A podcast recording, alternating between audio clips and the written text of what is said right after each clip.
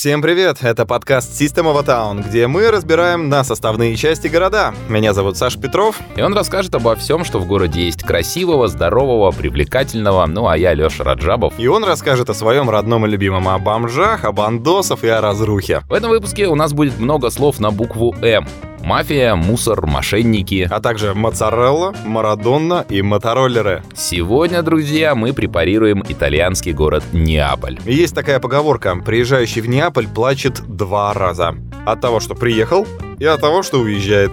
Вот сегодня как раз Леша и расскажет, почему можно расплакаться, приехав в этот город. Ну а Саша ответит мне, почему плачут те, кто его покидают. Полетели.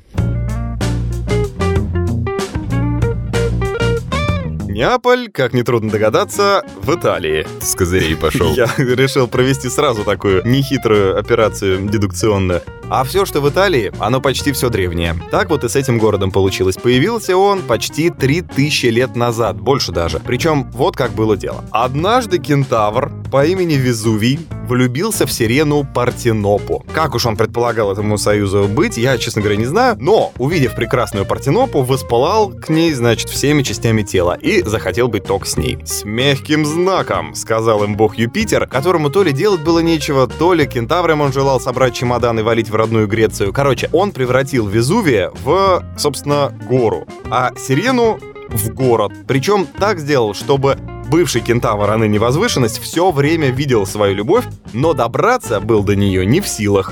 Любопытным, откровенно говоря, образом это окрашивает частые э, извержения Везувия в сторону Неаполя. Но, как вы понимаете, это все римская легенда. Они были еще те любители, на самом деле, напридумывать всякого сомнительного, тем более про своих богов и мифических персонажей. Но город такой Партенопа действительно был. Мы это знаем наверняка. Потом ему по невыясненным причинам поплохело, местные жители перестроили свой дом, назвав свой новый город новый город. Как все просто. Немного разочаровывающе, согласитесь, да? После таких-то легенд, ну, то есть Неа — это новый, Полис — город. Новгород, чё? Вот в этом твоем Новгороде при этом каждый уверен, что они ну вообще не такие, как остальные люди в этой стране. Они более открытые, они более радушные. Ну хотя, come on, ребята, это Италия, она вся такая. Особой разницы вы заметить, скорее всего, не успеете, если как-то пообитали в каких-то других областях страны. Но проблема на самом деле куда интереснее. Вот столетия раздробленности и противостояния приводят э, в итоге к тому, что в разных частях Италии до сих пор друг на друга смотрят э, с вызовом вызовом, с каким-то презрением. Они же там раньше были каждый город практически новая страна. Флоренция, которая находится в километре от Пизы, лютой ненавистью этих пиза- пизан- пизантийцев ненавидела, желала им всяческой смерти. Они даже Леньку да Винчи попросили объединить усилия с Николо Макиавелли, повернуть реку вспять, чтобы затопить этих поганых жителей Пизы. В общем, теперь Неаполь действительно считает, что его не любят города на севере. И он предпочитает отвечать им взаимностью. И при этом уже, ну, как-то давно давно не сверялся, а продолжают ли его, собственно говоря, не любить. И он уже просто по инерции сам не любит всех остальных. В итоге мы имеем такой заповедник горделивой заносчивости, самолюбования, и э, все это еще и построено на том, что они самые радушные и приятные. Ну, короче, это очень прикольный парадокс. Слушай, ну, на самом деле, в итальянском городе, в любом, мне кажется, вам обязательно скажут, что вот они и есть настоящие итальянцы. Все остальные какая-то фигня. Вот они, вот это Италия. Ну, или там, они какие-то особенные по каким-то особенным признакам, да? Сверхитальянцы. Да. Происходит это, на самом деле, как я уже сказал, банально от того, что самой единой Италии никогда не было. И вот это вот усобица, как у Флоренции с Пизой, как у Венеции со всеми остальными, там, с Миланом в первую очередь. Вот это была их история, по факту, до совсем недавнего времени. И единственное, что их объединяло, ну, только, возможно, итальянский язык. И то, который, кстати говоря, сильно разнился от одного города к другому, там диалектов было полно и все прочее. Но в остальном, в целом, да, это было такое независимое государство Неаполь, например, независимое государство там другое, третье, пятое, десятое. Но вот теперь они все соревнуются, объединившись уже в единую Италию, кто же все-таки в наибольшей степени итальянец. Наш Неаполь иногда называют самым недопонятым городом страны. Хотя вот я честно признаюсь, мне кажется, он как-то не сильно старается, чтобы его допоняли. Ну, это такой, представляешь, типа бомж. Он грязный, он вонючий, он пьяный, злой. Но при этом у него там, скажем, два высших образования, и он претендует на какую-то интеллигентность, на какую-то интересную биографию. Как бомжи в Петербурге, ну, по крайней мере, стереотипные, да? При, примерно так. Но и, и при этом этот бомж еще обижается на то, что его не оценили по достоинству. Ну так елы-палы от тебя воняет, мужик. Но, кстати говоря, только в таких местах э, воистину понимаешь, что значит выражение «каменный мешок». А, и только в жару. Там узкие, как игольное ушко, улочки, каменные стены, каменные плиты под ногами. Все это нагревается натурально, как в бане, и со всех сторон тебе свой жар отдает. И когда на улице, скажем, плюс 40, вот в этих переулках ты попадаешь в самую настоящую жаровню. Но, в принципе-то, идея узких улиц как раз в том, чтобы солнце не прожаривало, да, так, нижние этажи. Тень на тень накладывается, на улицах как раз пешеходам, вот владельцам лавочек каких-то, жителям первого, там, второго этажа худо-бедно комфортно, ну, по крайней мере, если сравнивать с теми, да, кто живет там повыше, до кого солнечные лучи все-таки долетают. И вот как раз из этих узких улочек, лестниц, переулков, переходов Неаполь практически целиком и состоит, ну, центральная его часть. Затеряться и спрятаться там не просто, а очень просто. Но, кстати, равно как и заблудиться. И всякий итальянский город с древней историей вот таким образом построен, что в центре совершенно невозможно и бессмысленно передвигаться на автомобиле. И стало быть, итальянцы придумали себе выход в виде своих скутеров скутеров, вот этой классической итальянской Веспы. Ну а дальше уже вопрос, кто как будет ею пользоваться. В Неаполе, например, практически по-бразильски. На ходу сорвать сумку, выхватить камеру, с которой турист гуляет. Ну а если вы перешли дорогу кому-то из местных авторитетов, то и перо под ребро, пожалуйста. Идеальное устройство города для уличных преступлений.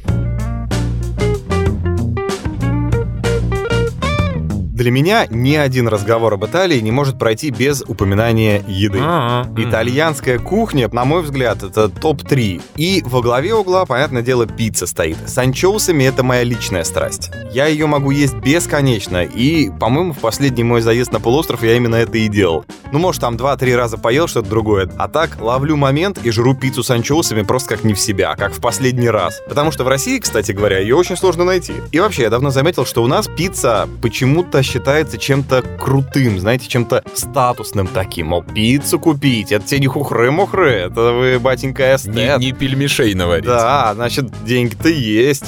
Вот что-то все правда забыли в 21 веке, что изначально-то пицца считалась едой дешевой для бедных и нищих слоев населения. И подавалась она на улицах именно вот без какого-то рецепта. Каждый пек, как представлялось возможным. Что есть, то бросаем туда. Охапка дров и плов готов. Примерно такая история происходила с пиццей. Но именно неаполитанцы претендуют на гордое звание отцов пиццы. По крайней Есть мере... хоть одно гордое звание, на которое не претендуют неаполитанцы. Вот мы как раз в этом выпуске и разберемся, но пицца — это точно их история. Она появилась якобы в 1522 году, когда в Европу начали завозить помидоры. Есть даже местная байка, что 11 июня 1889 года, чтобы выразить почтение и признательность итальянской королеве Маргарите Савойской, пиццайоло, а именно так Батюшки. всех чуваков зовут, Рафаэль Эспозито его звали, создал, однако же, пиццу Маргарита, украшенную томатами, моцареллой и базиликом. Ну, таким образом, блюдо как бы получилось в национальных цветах королевства. Якобы эта самая королева очень была восхищена вкусом, красотой, ну, вот оттуда и пошло название, самое, наверное, популярное название пиццы. А, так, давай про бедных и нищих. А, Пиццу они уплетали за обе щеки. Ну, в общем, этих бедных и нищих в Неаполе действительно полно, а главное, все это очень колоритно. Из серии там белья, которое сушится на веревках, перекинутых с балкона на балкон, все это на узких улочках. Внезапно открывается дверь, и какая-то тетка выливает ведро помоев на мостовую вам под ноги. В общем, вот такого вот всего в Неаполе полно. Пару дней погуляете по некоторым кварталам и на что-то подобное по-любому напоритесь. Откровенно говоря, город не назвать там ни эталоном красоты, ни идеалом чистоты, ни ухоженным, ни аккуратным. Первое время все эти вечно обшарпанные, облупленные, разваливающиеся стены могут вызывать восторг, потом просто некое подобие интереса, а очень быстро это все приедается и даже начинает немножко раздражать. Не, ну погоди, такая история есть и в других городах. В той же самой Италии. Да, ну вот возьмем какую-нибудь Флоренцию, там подобного полно, но ты просто не обращаешь большого на это внимания, ну потому что есть вокруг на что посмотреть. Ты практически голову не опускаешь, просто разинув рот смотришь по сторонам. Неаполь в этом отношении вчистую проигрывает. И там, и там понятно, что сделать с этим ничего не получится, даже никто не станет пытаться что-то сделать, но вот почему-то в Ференции не возникает ощущения безысходности и тупиковости этой ситуации. А в Неаполе это приходит довольно быстро. Я вот, кстати, по поводу обшарпанного и жуткого так не соглашусь. Большинство достопримечательностей Неаполя входит в список культурного наследия ЮНЕСКо. Ага. Ты в Москве, и в Питере тоже можешь найти в центре грязь, мрак, ничего человеческого. А я тебе расскажу, где, записывай. Ты это, собственно, и делаешь на регулярной основе. А какому-нибудь там, не знаю, зимнему подойди или вдоль Кремлевской стены прогуляйся, чисто как в бане. Вот в Неаполе есть, например, такая капелла Сан-Северо. Исключительно советую посетить. Вы таких красивых капелл наверняка вообще не видели. Внутри все расписано так богато, что просто не знаешь, на что посмотреть. Красиво вообще все. Но там прикол даже не в этом. Она изначально была капеллой, да, церковью. А потом из нее сделали семейный склеп. Это было при некоем Раймондо де Сангро, который, как говорят, увлекался алхимией и даже якобы был близок к открытию философского камня. Что, мол, именно потому-то он в часовню так часто и наведывался, что у него там весь материал, все опыты. Камень припрятан. Ага, под ковром. С ним же, опять же, с этим чуваком, по легенде, готовил свои магические ритуалы и граф Калиостро. Я уж, правда, не знаю, это придает какой-то легитимности или наоборот снижает степень доверия, но, тем не менее, такое есть. Это, конечно, классно, но ты вот из этой капеллы выйди или из другого любого нарядного здания, 300 метров отойди, и вот ты уже опять в весьма узнаваемых локациях. Грязища, неустроенность. И лично я считаю, что это вообще такая фишка Неаполя. Даже если не брать в расчет тяжкие времена, не так давно, кстати, бывшие, когда город был буквально завален тоннами мусора, на улицах валялись, никто их не убирал, мешки э, с отходами, там воевали между собой власти, мафиозные кланы, мусороперерабатывающая промышленность, но даже в условно чистые времена город грязный. В Европах так уже как-то не принято. Он грязный, изрисованный граффити, в нем из пяти собаководов трое не уберут за своим псом, а еще парочку подарков вам оставят бродячие собаки. Мусорные баки обрастают целыми кучами вокруг себя. Ну, переполнился бак, ну что я могу поделать? Я поставлю рядышком, там, сверху, где-то еще неподалеку. В итоге вырастают такие островки мусора на углу, и их когда-нибудь уберут. Не сегодня. Потом. Ну как не то? Окей, окей, не нравится тебе город? Отправляйся ниже, под город. Во-первых, метро. Тут оно устроено практически как у нас в Союзе делали, дорого-богато. Не так давно станцию Толедо, между прочим, признали самой красивой вообще во всей Европе. Подожди, а Автово? Ну, наверное, они, да, Россию за Европу не считали, мы бы, конечно, всех сделали без вариантов, но, тем не менее. Выглядит метро очень круто и свежо. Не совсем как у нас, вот с хрустальными как раз колоннами, да, мозаичными фресками, но тоже затейливо. Стилизовано, например, под морское дно, какие-то там фонарики маленькие на темно-синем фоне, тут какие-то скульптурные группы, лепнина. Ну, короче говоря, в метро, да, надо. Неаполь весь, мне кажется, стилизован под дно. Да-да-да, мы поняли, тебе не нравится. Но это только во-первых метро, а во-вторых, еще более старое подземелье — катакомбы. Уже выяснили, да, что город римский. Это несложная логическая работа, нами уже проведена, но римляне же они чем развлекались? Оргия. А? Кроме этого, первые столетия от Рождества Христова. Правильно, последователей этого самого Христа они убивали. В свое время христианство они считали за опасную секту, которая ставит под сомнение устои империи. А потому надо всех этих сумасшедших либо на Цугундер, либо на арену ко львам да тиграм. Ну, на потеху толпе, так сказать. Вот и приходилось религиозным гражданам как-то прятаться. Они себе прорыли невероятные тоннели. Прямо под Неаполем километры и километры погребальных камер. Все украшено фресками, какими-то скульптурами музей просто. Совсем не под открытым небом, да, как говорят, а наоборот. Тут одно время и рынки были нелегальные, и люди во время войны прятались в катакомбах. Короче говоря, там история богатейшая. Вот на них ты пенять не будешь, что там грязновато и пыли много. Окей, в катакомбах твоих нормально, принимается. А вот сейчас мы заглянем в одно местечко, и я тебе расскажу о том, что такое темная сторона Неаполя. Называется это место Скампия. Некоторые прямо заявляют, что это самое опасное место во всей Италии. Ну, это спорно, конечно, но тем не менее, Скампия — это такой вышедший из-под контроля эксперимент по обустройству райского местечка. Как это часто бывает, строительство утопии обернулось практически катастрофой. Дело было в 62 году, и никто, видимо, тогда не знал, как это работает и откуда берутся классические гетто. Планировалась постройка абсолютно самостоятельного комплекса из восьми зданий, очень такой модерновой внешности, треугольных, похожих на парус. И в этом комплексе могли бы жить почти 78 тысяч человек, полностью обеспеченной инфраструктурой, ну и так далее. А зачем им был город внутри города? Была проблема с жильем, ну и плюс тогда все вот эти урбанистические проекты на ура принимались, обрабатывались, обкатывались. Собственно, воровать начали еще на этапе планирования. Огромные серые бетонные монстры вот этой вычурной формы вырастали и вызывали у утонченной итальянской публики натуральный ужас. Тем более этот ужас они вызывали у туристов, Жители, которые туда вселялись, ну вот почему-то не спешили, как планировал главный архитектор, разбивать цветущие сады и всячески превращать это место в рай на земле. Помнишь, в вступлении к иронии судьбы, там в самом начале показывают, как архитектор делает красивый там проект, такой дом с лепниной, там со всеми богатствами. Потом э, там в бюро в согласовании его, не, попроще надо, он делает попроще, потом еще попроще, потом из этого до всего дома остается только бетонная коробка. Вот примерно, мне кажется, такая же история. В оригинале должно было быть красивше. Задуманная красота натолкнулась на контингент, что называется. А контингенту почему-то в кайф больше было бухать, рисовать граффити, что-нибудь разломать и потребовать субсидий от правительства. Не получая этих субсидий, ломать с утроенным удовольствием. Так они же свои же дома и ломают. Вот такие вот люди. Это лишь подчеркивает высокую интеллектуальную ответственность этих товарищей. При этом продолжали воровать. Жилье строится вплотную друг к другу. Планировалось, что люди будут ощущать какое-то единение, трудиться совместно на благо района. В итоге получите проходные дворы, нелегальные общежития, грязь, скученность, бардак, а застройщики что? Продолжают воровать. Я из этого всего только проходные дворы люблю. Мне прям нравится какая-то такая особенная уютная атмосфера. Потом выясняется, что не везде подвели электричество, газ, воду. Власти из-за этого принимать такую красоту отказываются, но она же ведь уже построенная, а значит что?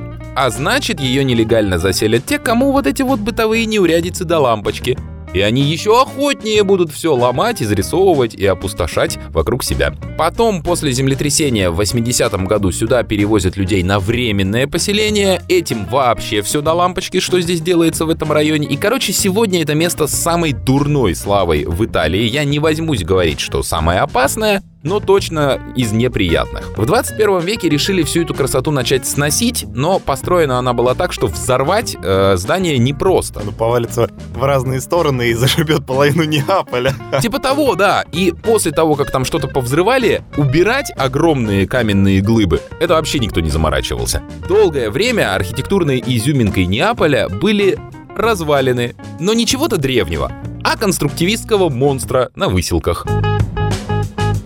О, вот, кстати, насчет древних развалин. Это ко мне. Я сейчас пойду с козырей, но в 10 километрах от Неаполя, что условно предлагаю считать как бы частью города, да, находятся знаменитые Помпеи.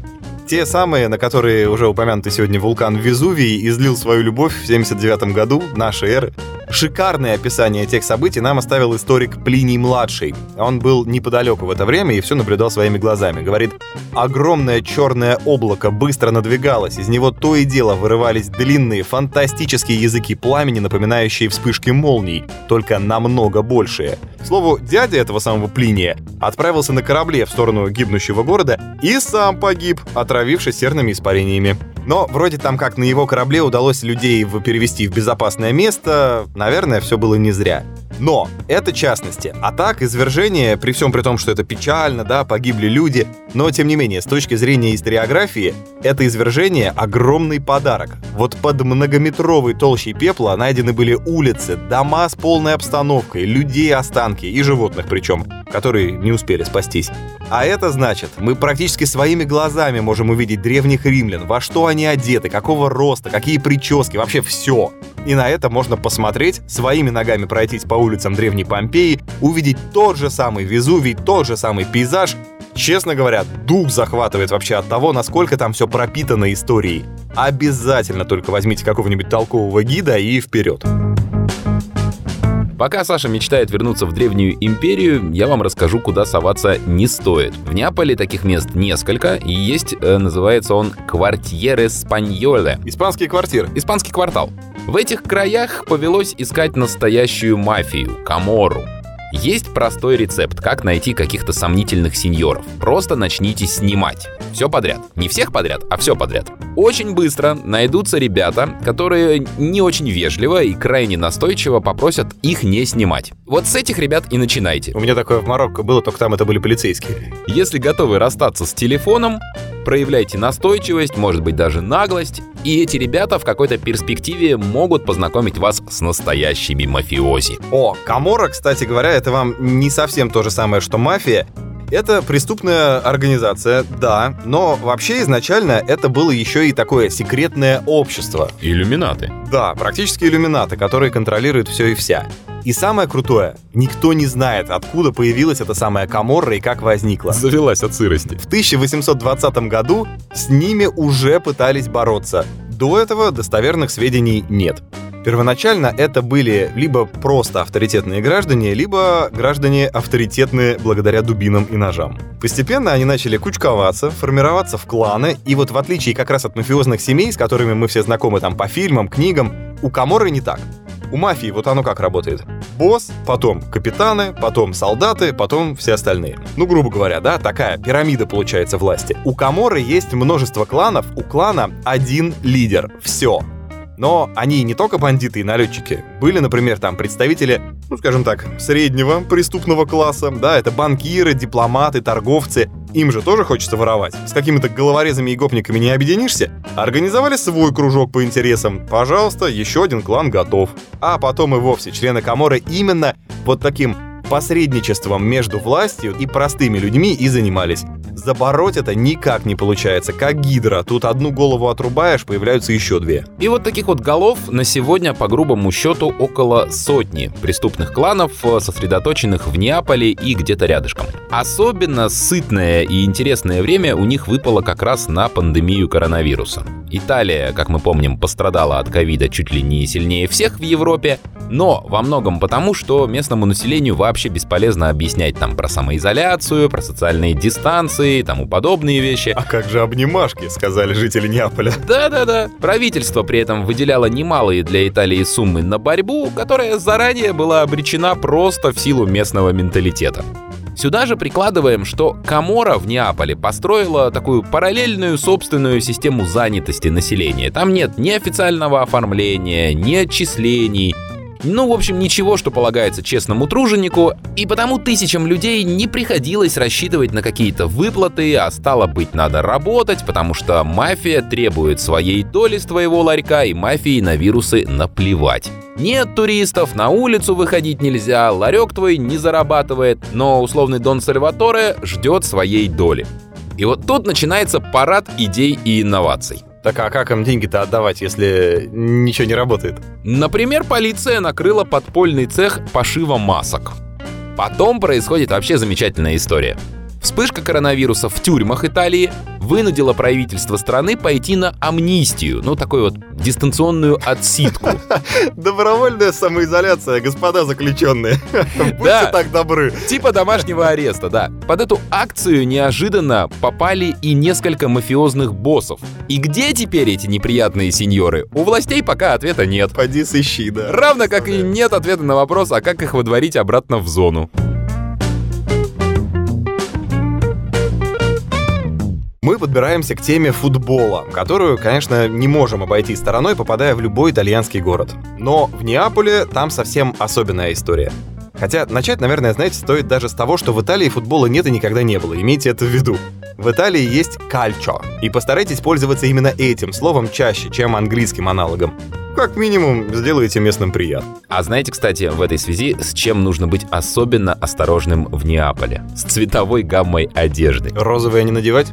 Вот с розовым проблем не будет. А вот если вы, скажем, молодой жлоб, то не носите на улице черно-белых футболок. Не провоцируйте местное горячее население на какой-то дополнительный, ненужный совершенно интерес к вашей персоне. Почему? Тут очень, очень-очень, вот просто максимально ненавидят туринский Ювентус а еще Рому, а еще Лацио, а еще, в общем, короче, болельщики Наполи ненавидят всех, кроме болельщиков Наполи. Но смотрят этот самый футбол все, от мала до велика. В честь любимых футболистов там выпускают блюда, называют брендовые вещи какие-то. По случаю гола любимой команды пускают фейерверки. Особенно хорошо, если вы в Неаполь попали как раз во время матча. Там есть поговорка «Когда играет Наполе, на улицах города остаются только женщины и их любовники». Тишина, благодать, никого и только адюльтер, так сказать, по разным подворотням. И вот среди этого всего благоденствия как завопят со всех сторон и из каждого дома. Это значит наше изобилие. Ну классно же, такого единения вот э, у нас нет, например. Как-то футбол не так переплетен жизнью, а в Неаполе, пожалуйста. Но у этой любви есть, понятное дело, обратная сторона. Все потому, что в Неаполе, в отличие, скажем, от Турина, Милана, Гену и Рима, нет второй крупной команды. Выпускать пар э, местной публике приходится наружу, а не в каком-нибудь местечковом дерби. С тех пор, как Наполи стал гостить в Лиге чемпионов и появляться в Еврокубках, фанаты стали греметь по всей Европе. Разнести Марсель — пожалуйста. Разнести центр Ливерпуля — не вопрос. Разнести вот только с Белградом как-то не получилось, но когда мы с вами доберемся до сербской столицы, быстро станет понятно, почему не получилось. И да, история о том, как фанатье забило друг друга до смерти, в Неаполе еще мхом не поросли, они свежи, они случаются и в наше время. Чиро Эспозита в 2014 году, например, его застрелили фанаты Ромы перед финалом Кубка. Ну, бывают, конечно, трагедии, да, но бывают и поразительно красивые вещи. Ну вот, например, недавняя смерть Диего Армандо Марадонны, легенды клуба, который привел Наполе к единственным в истории двум чемпионствам, она показала, как в этом городе умеют почитать память великих, красочные акции. Там была ненаигранная боль и тоска на лицах. Переименовали стадион, причем церковь очень была против того, что стадион Святого Павла носит имя совершенно не святого Диего. Но власти на этот шаг пошли, попросив церковь немного помолчать, что для Италии, конечно, очень нетипичное заявление. Ну и, кстати, чтобы закрыть тему религии и футбола, один из уличных молитвенников Неаполя посвящен не какому-нибудь там бандиту из квартиры Спаньоли, а как раз Диего Марадоне. Там под э, стеклом волосы Дона Диего, еще при жизни собранные каким-то преданным фанатом, они вместе летели на самолете, и вот он оформил алтарь в его честь. Какой-то фетишизм. Да-да-да, это что-то, какое-то религиозное безумие, сплав христианства, языческих культов, культа предков, там, футбола, криминала. Я расскажу вам сейчас, кого нужно опасаться в Неаполе. Полицейских. С каким-то неприятным опытом общения с официальными лицами лично я сталкивался в Тоскане, но, по крайней мере, то были настоящие официальные лица. А в Неаполе есть поддельные полицейские. Это воют оборотни в погонах. Так как особо никто не блещет знаниями английского и других языков, э, схема на туристах работает практически безотказно. В толпе итальянцев тебя вычисляют, это несложно. Какие-то люди показывают тебе какой-то документ. Ты, естественно, ничего не понимаешь, что там написано, кто они такие. После этого тебе начинают говорить, что, например, ты купил левый билет на автобус, и с тебя штраф полтысячи евро, но только на месте и только налом. Крупно берут, однако. Окей, на полтысячи ты не развелся, тогда тебе сразу скидочка, там 90%, говорят, ладно, полсотни. Сколько не жалко. А иначе, а иначе участок, депортация, блокировка паспорта, ну и прочие сказки. Этим могут заниматься как полностью левые люди с каким-нибудь там непонятным, я не знаю, там, читательским билетом, пропуском на работу, чем угодно. Могут могут. На это пойти и настоящие полицаи, ну, которые просто решили немножечко тебя подоить. Слушай, ну зато обычный народ там веселый и, наверное, именно вот такой город, да, им и подходит как нельзя лучше. Уж там сознание определяет бытие или бытие определяет сознание, как говорится, науке неизвестно. Наука не в курсе дела.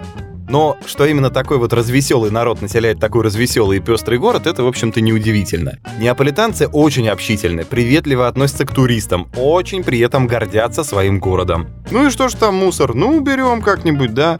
Это тоже их, кстати, фишка. Жители Неаполя известны такой назовем это беззаботностью. Мотоциклисты не надевают шлем, опасаясь испортить прическу, понятное дело. У них даже специально продают футболки для автомобилистов с диагональной черной полосой, чтобы не пристегиваться. А для пассажиров есть в другую сторону вот, Однозначно. А вместе вы стрелочка. При этом приезжим, кстати, как раз, стоит очень осторожнее переходить дорогу, говоря об автолюбителях. Местные жители не слишком уважительно относятся к правилам дорожного движения. Эти веселые ребята могут тебя обуть вообще в два счета. Например, стоит опасаться уличных художников. Ну или просто торговцев живописью, потому что, глядя на их ни разу не одухотворенные лица, не возникает уверенность, что они какие-то таланты к рисованию имеют. Вот эти вот узкие улочки, поток туристов, и тут какой-то умник, значит, раскладывает на мостовой свои картины. И он на самом деле тупо ждет, когда кто-нибудь на эти картины наступит. Если ждать ему слишком долго, то бедолаги быстро помогут на них наступить там. Подтолкнут на преступление. Да, в прямом смысле слова. И вот ты уже попортил ему живопись, и вот ты уже выясняется, что она стоит там каких-то баснословных денег, и вот ты уже должен этому несчастному художнику. А ведь он за то, чтобы тут стоять, понятное дело, отстегивает серьезным парням, и вот перед тобой уже выбор откупиться от него и получить эту ненужную мазню или общаться непосредственно с этими серьезными парнями. Как в этом, помнишь, э, о чем говорят мужчины? Не, ну хороший, хороший, видно, что хороший. Тищенко, да, Тищенко, ну да, да, хороший. Примерно. И да, вы можете пойти в полицию жаловаться.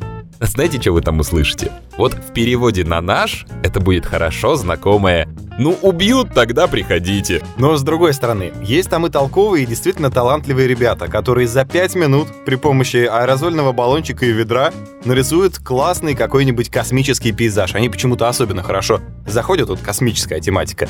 Я такого видел однажды. Причем никого он не разводил, продавал совершенно честно, поет, пританцовывает, параллельно что-то там баллончиком делает. Не успеешь оглянуться, а там уже закат на спутнике Сатурна, ну или типа того.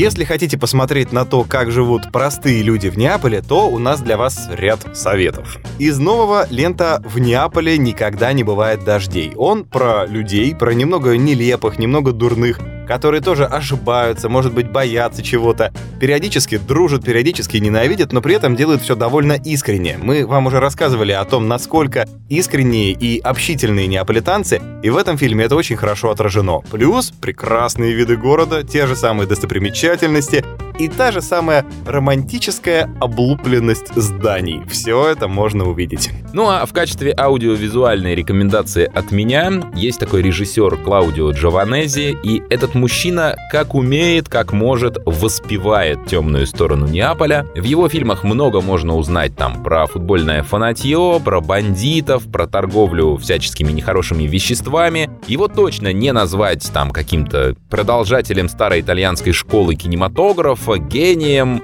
но за колоритом вам к нему. Значит, фильм «Пираньи Неаполя» и сериал «Гамора». О, «Гаморру» я как раз смотрел. «Пираньи» тоже посмотри, там отлично показано, как, например, э, мафиозные доны становятся в своих кварталах культовыми фигурами и почему молодые пацаны хотят быть на них похожими. Есть еще фильм «Ультрас», снял его Франческо Летьери. Про футбольных фанатов? Да, картину явно попортила рука Netflix, который почему-то критически плохо работает с полным метром. Но там мелькают, кстати, те же лица актеров, что и в «Пираньи», воспоминаниях э, играют они весьма колоритных персонажей. Очень рекомендую. Гениальной актерской игры и гениальных находок оператора там, понятно, ждать не стоит, но вот наслаждаться образами, картинами — это пожалуйста. Ну вот такой вот он, итальянский Неаполь. С божьей помощью там и встретимся. Ну а в следующий раз мы с Лешей прооперируем какой-нибудь еще город. Пока же мы с Сашей говорим вам всем спасибо, рекомендуем на нас подписываться в социальных сетях, рекомендуем пользоваться всеми возможными платформами, чтобы нас послушать. Это был подкаст System of a Town. Ну и как говорят в Неаполе, буона фортуна, ну то есть удачи.